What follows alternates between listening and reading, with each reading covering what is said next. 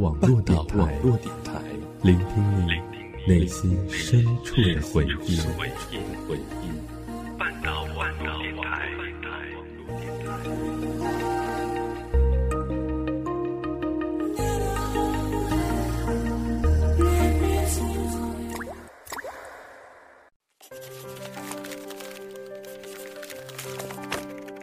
这是一个来自于新概念文学圈专属的家。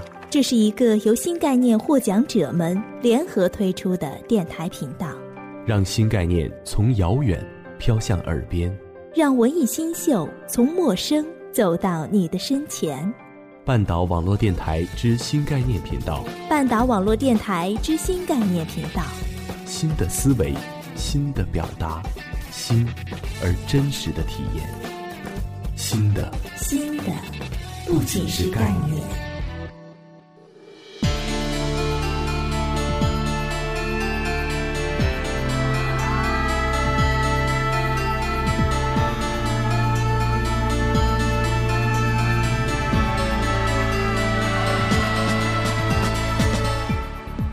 半岛网络电台的朋友们，大家好！首先呢，来一段喜庆一点的音乐，来开启咱们新概念频道的首期。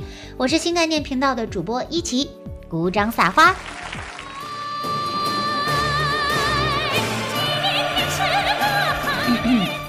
严肃一点。首先啊，要特别感谢林思我院长专门开辟了新概念频道来纪念新概念作文大赛带给我们的温暖回忆。其实最重要的呢，是为所有热爱新概念的朋友们提供一个更好的展示平台，因为我们将会在半岛网络电台的所有上线平台同步播出。饭可以忘了吃，但我们的频道一定要记得听哦。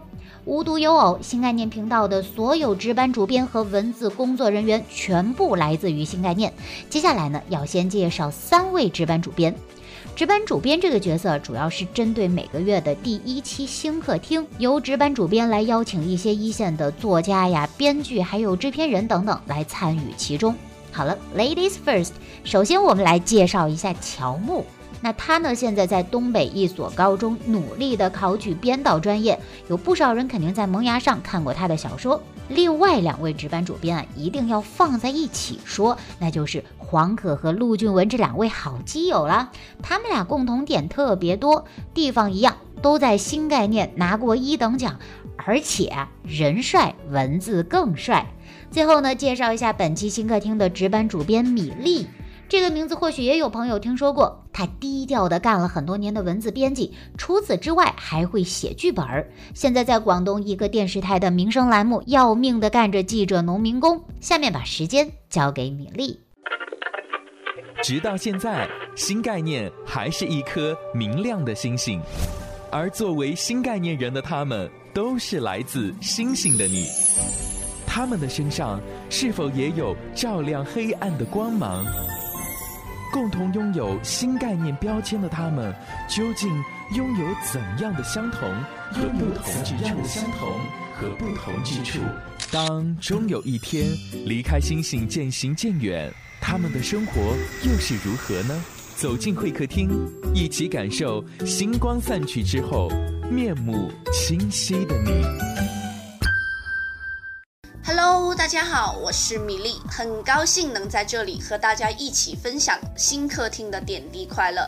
刚刚提过，每个月的第一期都是我们频道的新客厅嘉宾器，bling bling 的闪耀。先跟我一起直奔主题，第一个环节来自星星的你。这个“你”字会根据每期邀请的嘉宾姓名而变动，主要呢是想和大家一起聊聊嘉宾们一些最新的作品、最新的活动，还有创作上的一些趣事。本期我们一起去寻找来自星星的王若虚。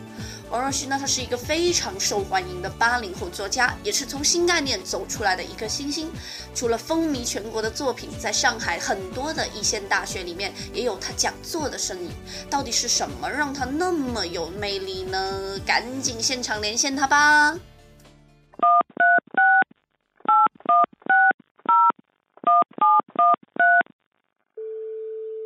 喂，王若虚。喂，你好。首先和正在收听这个节目的耳朵们打个招呼吧。呃，各位半岛网络电台的新概念频道的各位听众，大家好，我是王若曦。好的，最近在忙什么呢？呃，最近忙的事情还蛮多的，因为首先要出了一呃，今年要出两本书，一本是长篇，一本是那个短篇集，呃，大概应该在暑假之前应该会上市吧。然后还会忙一些作协里面举办的一些九零后的比赛，呃，比如那个我们那个会师上海的九零后创意小说站。哦，好的，和我们简单介绍一下你的新书《我们居然回去了》吧。呃，这是一个从去年开始在萌芽上连载的一个长篇小说。呃，是讲一对情侣分手后的情侣，他们无意当中穿越到了十年以前，然后就要想把当年的自己拆散掉。呃，总之是我写的一篇比较比较没有节操的一篇长篇吧。嗯，有没有准备签售会之类的？呃，应该没有，但是我们会进行微博上的网签，就网络签售。哦。那么现在纸媒市场哦越来越不景气了，这种情况下有没有很担心销量哦？嗯，是，如呃这个问题我以前担心过，后来就不担心了，因为至少这本书的出版，呃并不是奔着一定要卖到多少册去的，其实只是希望给我的读者一个交代，因为这个小说之前是连载，很多读者也一个月一个月追连载很辛苦。然后我就想，如果能出一个单行本的话，大家一次性看完，或者有些同学他，比方说他呃有几期没有看到，那么单行本里面就可以全部都看完整。嗯。所以只是给读者一个交代。好有底气哎。不是，是已经已经完全放弃希望，所以就无所谓了。好的，零七年在《萌芽》杂志上发表小说《处女座马贼》，那对你来说是怎么样的存在呢？嗯，它既是我正式走上创作道路的一个起点，同时也是一个很大的挑战。因为从零七年到现在，我又写了很多作作品，呃，但是我最忠实的读者或者最最资格最早的一批读者，都是从马贼开始，他们非常喜欢这个短片。然后会对我有一个比较高的期望，但是总是我总是害怕，就是之后写出来的作品，呃，不一定说没有马贼那么好，只是他们会认为呃，那个马贼是一个一个巅峰，或者是一个很像纪念碑一样的东西，然后后面的作品他们可能就觉得嗯不一样，或者已经变了，嗯，呃，这其实是一个比较矛盾的一个一个一个心态。那最初你是从从什么时候开始写作的？呃，我是从初中一年级开始的。那你是把它当饭碗还是兴趣爱好？呃，初一的时候明显没把它当饭碗，呃，完全是一个兴趣爱好。然后一直到现在的话，呃，也并不是我的饭碗，因为我并不是一个专职作家。呃，可以说是一种爱好，也可以说是一种历练，也可以说是半个饭碗。嗯，对，一半个饭碗，就完全不是靠它完全来吃饭的。但是总觉得如果不写的话，如果嗯就没有作品出来的话，总觉得自己的生活当中总是缺了一点什么。嗯，很重要。嗯。有读者就反映说，你的作品当中呢，大多数呈现出黑暗系的那种校园风，如极恶的平行班。就是其实你是这属于你的想象历史啊，还是出自你？类似的经历啊，我肯定没有类似的经历，因为那那么多腹黑暗黑的东西，不可能是我一个人身上。要真这样的话，我也活不到现在。嗯，主要还是通过我的想象力。然后，之所以呈现出暗黑，我倒不认为是说我的个人的性格阴暗，我只是觉得，如果要呈现出整个校园生活的话，你不能老是写啊，很青春啊，很。很很感性啊，很很很怎么样，很那种平淡生活的那些。我认为生活当中就是有光明的，也有黑暗的，有有阳就有阳光有黑暗的，有积极的也有消极的。我认为完全的表现出来，其实才是对他最大的尊重。当然，因为其他很多作者他可能不大会不大愿意去把这个暗黑的一面表现出来，那么我就喜欢把它写出来，这是我跟别人可能不太一样的地方。那是什么原因让你选择以校园背景作为最常见的那种设定？就是你兴趣在此，还是有人甚至说是其他方面，是不是创作比例不够什么之类的？嗯，因为我我本人对学校比较有感，嗯后嗯，怎么说呢？我是个比较有校园情怀的人。嗯，初中的时候我可能一直都在看书，然后高中的时候参加很多活动，然后开始呃正式算是正式开始决定自己要呃要在写作上有所作为。然后嗯到了大学的时候也是呃经历了很多事情，所以我对校园比较有感情，而且我个人认为，呃，我之前的写校园的作品都是往一个主要呈现在那种比较普通的那个层面上，然后我就希望我能够给校园增加，就是这可以回到前面那个问题，嗯就是增加一些校园的一些那个其他方面的东西。嗯，就是想呃会尝试一下其他类型吧，对吧？呃，如果是其他类型的话，我现在最近也在尝试，但是怎么说呢？因为毕竟我自己的年龄也就虽然虽然对你们来说比较年纪比较大，三十岁，但是对我对自我自己来讲，社会上还有很多东西我并没有经历到，嗯所以我不愿意去把自己的过于过于的过多的想象力用在我并不是很熟悉的那一块。嗯然后随着年龄的增长和各方面阅历的累积的话，我可能会去尝试一些其他类型。有没有哪个作家的风格是你比较偏爱的？会不会受其影响？呃，我以前挺喜欢王小波啊，还有最近去世的马尔克斯啊。偏激类的，嗯，就是属于偏激类的吗？呃，我不认为他们属于偏激类的，呃，可能个人风格过于明显。嗯，然后，这是我大概高中、大学的时候挺喜欢的。特立然后到现在的。的话，到现在的话，我比较喜欢的是那个英国的作家麦克尤恩，嗯伊恩麦克尤恩。然后，其实我现在看书也比较杂，也不是说一定特定哪几个作家，哦因为我已经过了一个，我个人认为我已经过了一个文学偶像的崇拜期了。说到灵感的时候，几乎每一个作家都遭遇过那种灵感枯竭的时期，你是怎么挨过去的？能跟大家分享一下吗？呃，我不认为我有灵感枯竭的时候。嗯呃，我可有时候只有灵感过剩的时候，就是突然想到，哎，这个这个可以写成一个长篇，哎，这可以写成一个短篇。哗啦啦流水的。对，然后不一定会把每个灵感都付诸实施，因为的确没有那个精力。嗯。而且就作家不能写的太，不能写太频繁，不能写太急，就是那个作品。嗯呃，应该保持细水长流，或者是呃比较克制的那种产量。嗯呃，所以就是就很多别人可能灵感枯竭，但我的确灵感不是太枯竭，所以这个我倒不能给别的给别的写作者很多经验上的分享。那现在我最后问的一个问题，这个环节中最后的问题就是，嗯，估计现在你的忠实读者最好奇的就是我们居然回去了，这个灵感来自于哪里？如果时光真的给你倒流回去一次，你最想回到什么时候？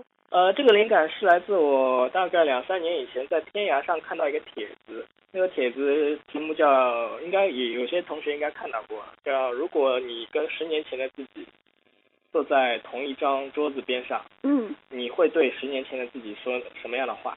嗯然后当时给我的触动很深，因为有些人觉得我我一生过过来到现在我没有什么太后悔的事情，嗯那有些人会告诉你说啊不要跟谁恋爱啊，哎呀要对外公好一点啊，然后呃不要沉迷打游戏啊这种，那我就觉得因为每个人的生活都是千姿百态的，然后我就觉得这个，但是我觉得这个东西很有意思，就是我们经常说我们再也回不去了，有有这句很文艺的签名。嗯嗯嗯，就我们是不是，再也回不回去了？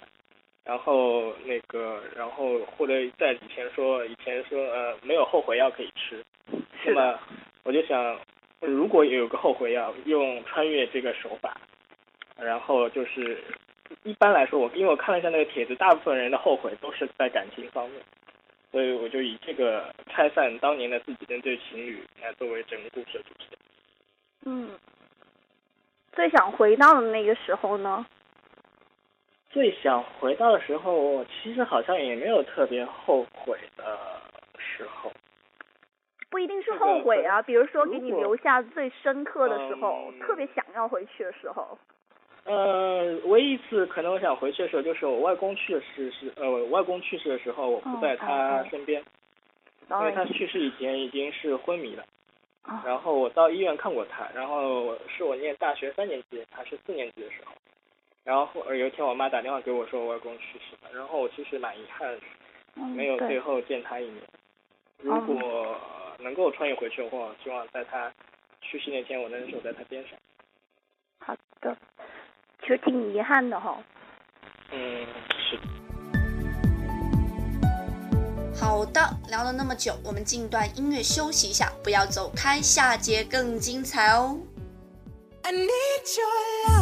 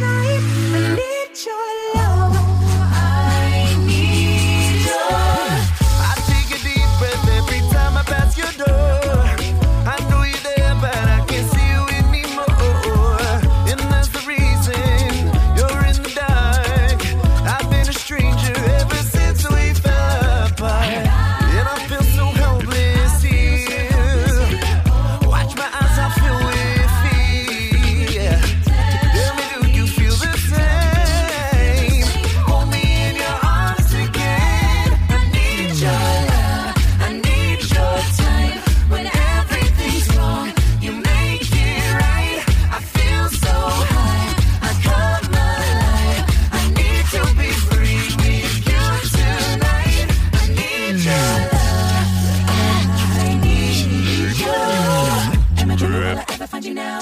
I walk in circles, but I never figure out what I miss you. I belong. I try to find this, but I know I'm not that strong. Tell me, do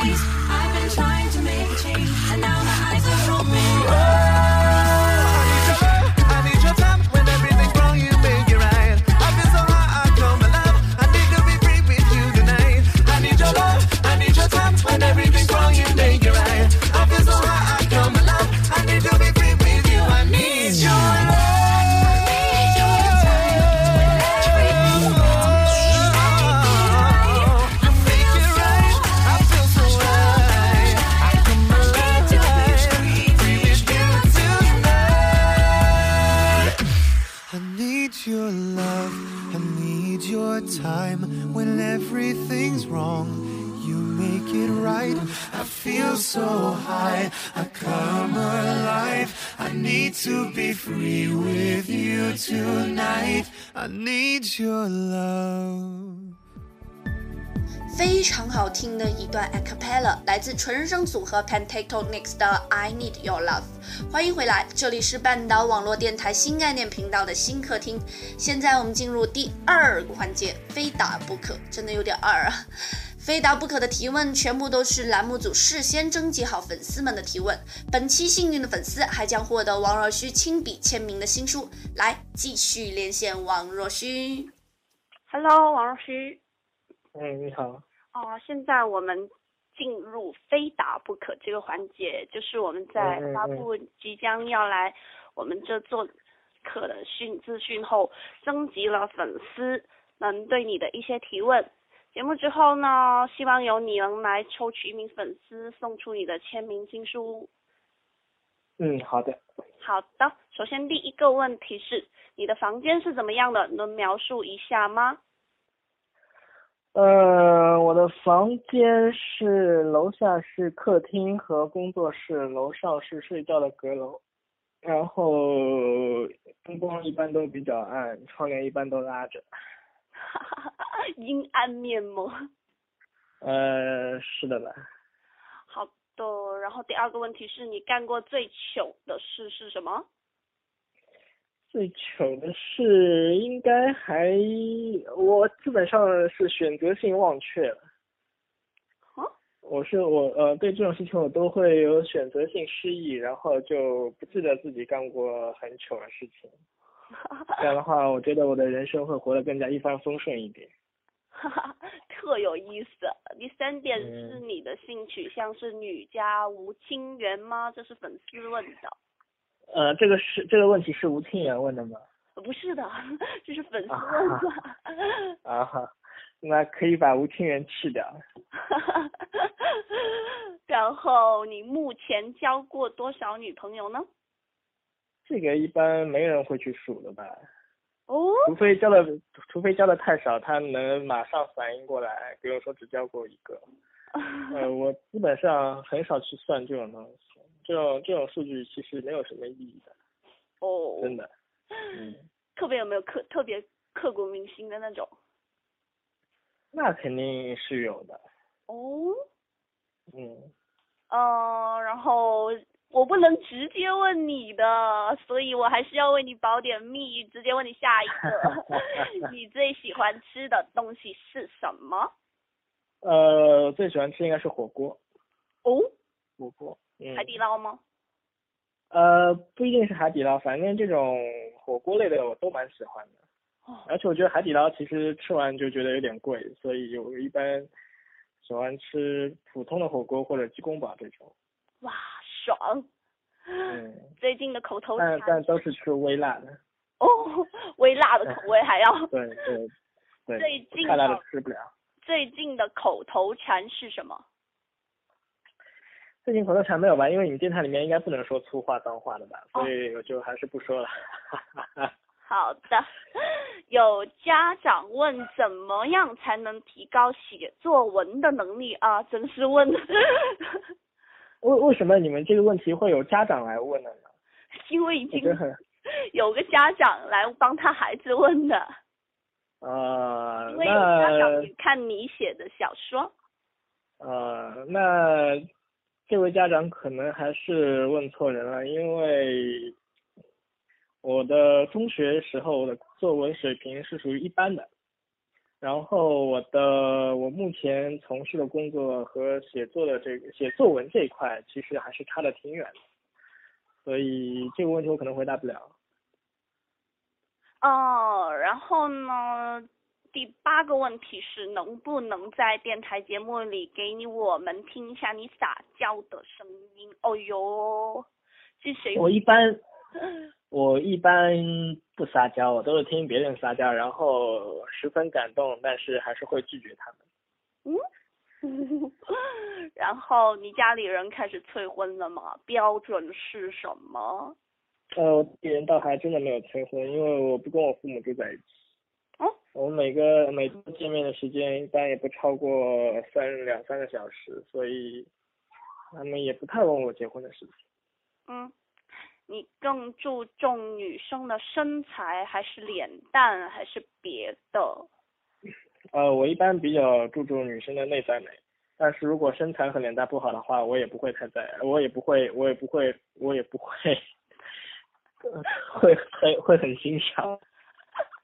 啊，果然我要，强，我要强调，我要强调，我是个很注重内在美的人。但是如果你没有身材和脸蛋，还是白搭。所以，首首先请把内在美放在第一位。嗯，对对。果然是男人啊。接下来就到最最最值得期待的绯闻男女环节，我们将秘密连线王若虚的好哥们儿吴清源，来听听他眼中的王若虚究竟是怎么样的呢？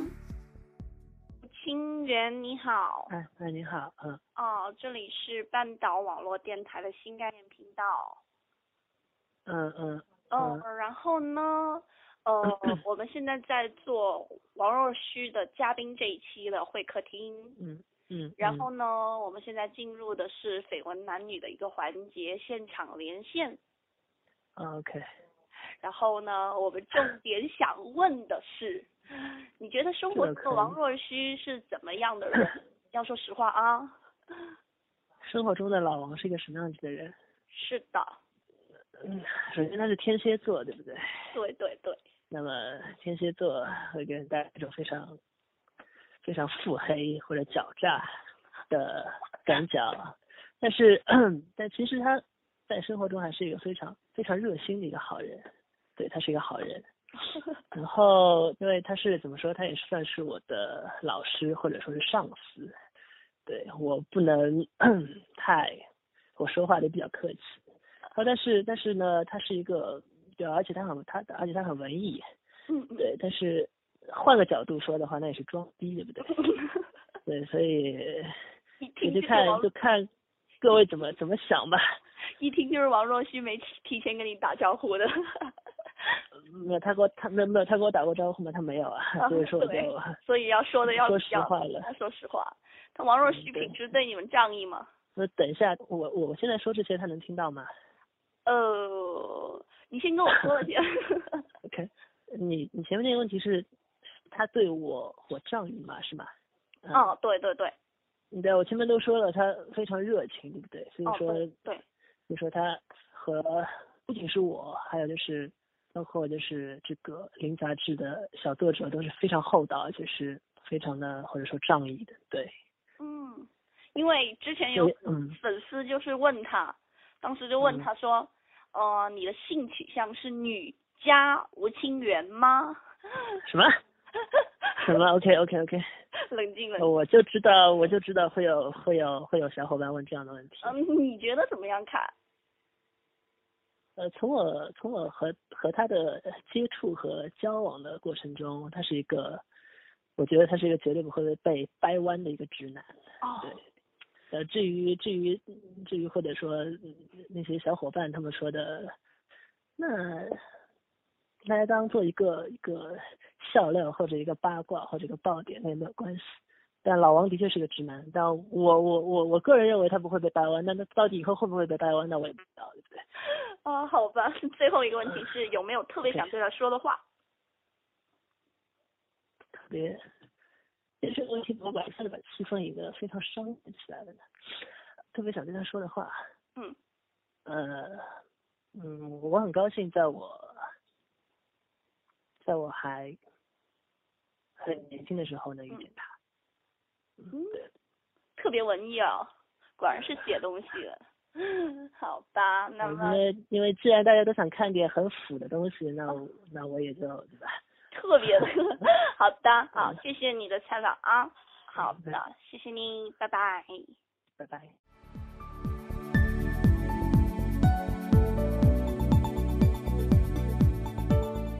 最后的一个环节回忆盒，也是由王若虚本人提供的。我们居然回去了两千字左右的精髓片段，万众期待啊！发过来的时候呢，王若虚还真的特别细心，把标点全部去掉了，方便主播读出来的效果。这么重要的任务，当然是交回给咱们正牌的主播一起啦，大家先听为快。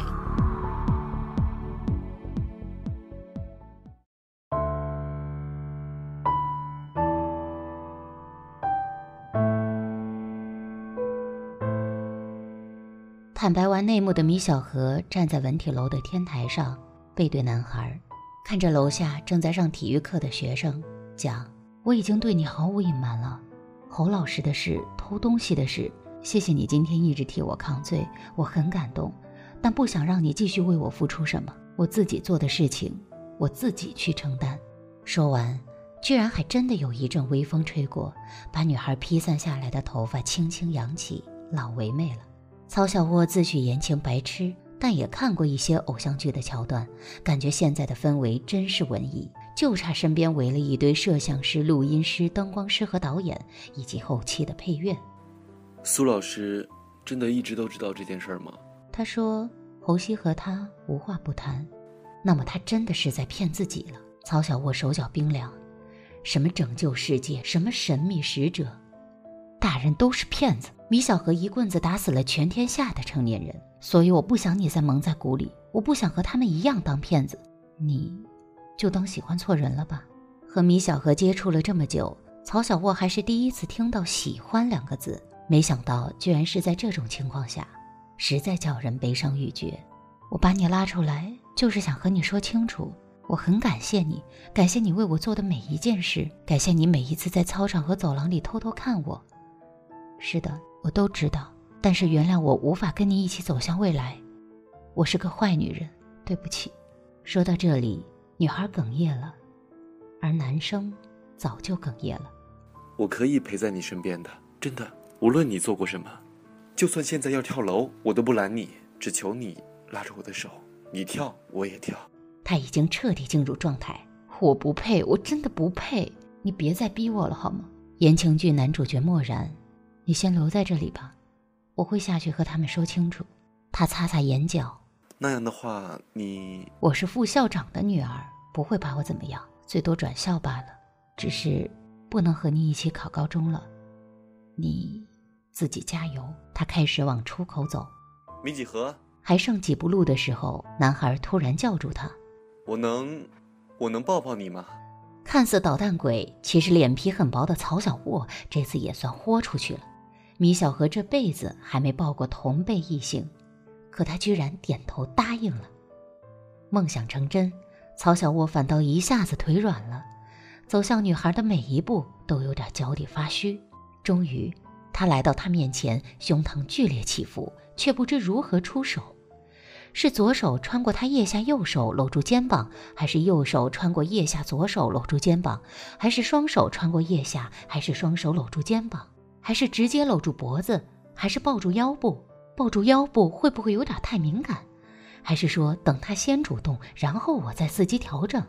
可是万一他两只手都没动，那该怎么办？那我还是双手搂住肩膀，还是说可以双手搂住他的手臂？可是那样会不会碰到他的胸罩带子？要是碰到了，可就尴尬了。他会以为我是色狼。可是天哪，明明以后不能在一起了，我为什么还要想那么多？我还是不是男人啊？米小河看他脸涨得通红，却纹丝不动，主动上前一小步，伸出双手穿过他的腋下，手臂轻轻贴住他的肋骨，胸部靠向他的胸膛，头微微左倾，目的地是男孩的左侧肩膀。曹小沃却已经完全凝固了。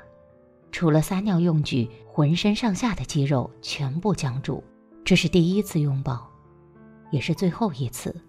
米小河想在他的耳边轻轻说：“谢谢你喜欢过我。”可惜两人还没完全抱住，边上两米远的天台出口的门猛然被撞开，两个初中生同时停住动作，闻声望去，但觉一股疾风扑面，然后曹小沃飞了出去。他原来的位置上站着英俊潇洒但气喘吁吁的侯老师，终于赶上了个小流氓。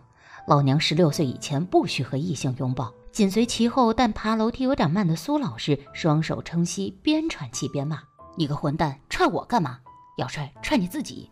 米小河看看倒地的曹小沃，再看了一眼昔日的暗恋对象，瞳孔瞬间缩小。“你，跟我下去！”侯老师命令他道。语气和态度既不像以前那个温柔开朗的英语老师，也不像两人闹掰后畏畏缩缩的暧昧对象。你胆子越来越大了，居然袭击教导处老师！米小河的胆子的确越来越大了，因为他不但袭击了教导处老师，现在又飞起一脚，让刚才的悲剧在侯老师的下半身重演了一遍。侯熙体内的米几何再度感受到了那种男人独有的天崩地裂的阵痛。曹沃反倒有些幸灾乐祸，也算是一报还一报。为了刚才米几何踹曹小沃的那一脚，他走过去要扶米几何起来，根本不在意背后的跆拳道自学高手米小何。在他看来，自己跟小女孩无冤无仇，何况当初在侯西家楼下已经当过一次受害者了。但他想错了，米小何从他背后也来了一脚。曹沃和米几何就这样表情扭曲的面对面跪着，整个一夫妻对拜的架势。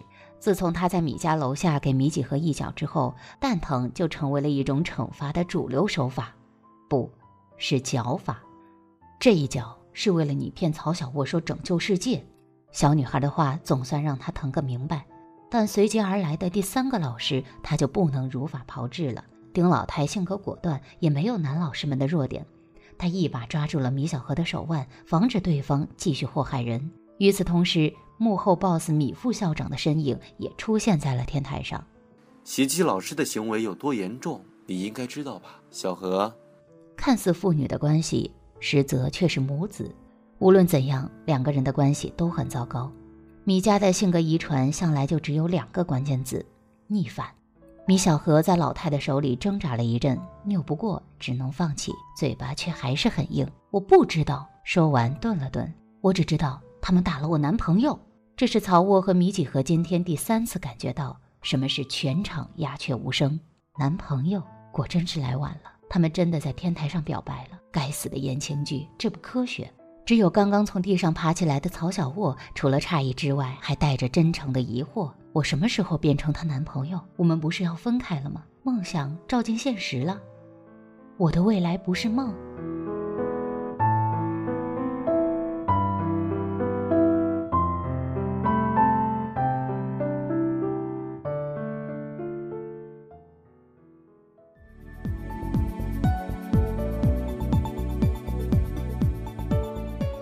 节目的最后，希望大家以后继续在每个月的一号、十号还有二十号收听我们的频道，将会有不一样的惊喜带给大家。好听的故事，好听的文字，尽在半岛网络电台新概念频道。我们约定下一期再见，拜拜。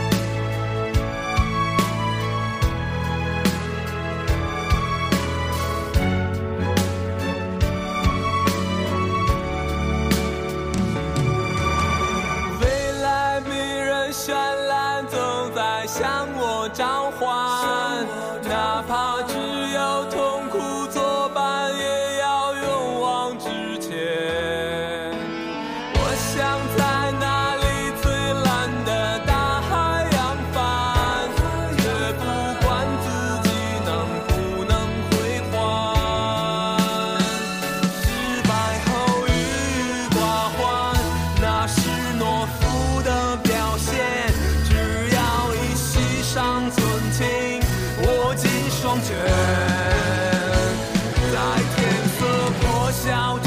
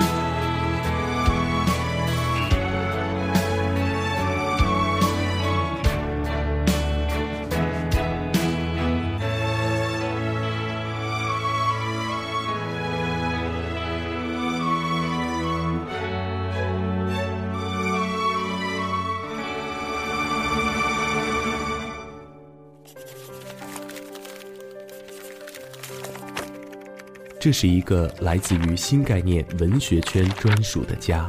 这是一个由新概念获奖者们联合推出的电台频道，让新概念从遥远飘向耳边，让文艺新秀从陌生走到你的身前。半岛网络电台之新概念频道，半岛网络电台之新概念频道，新的思维，新的表达，新而真实的体验，新的新的不仅是概念。半岛网络电台，网络电台，聆听你内心深处的回忆。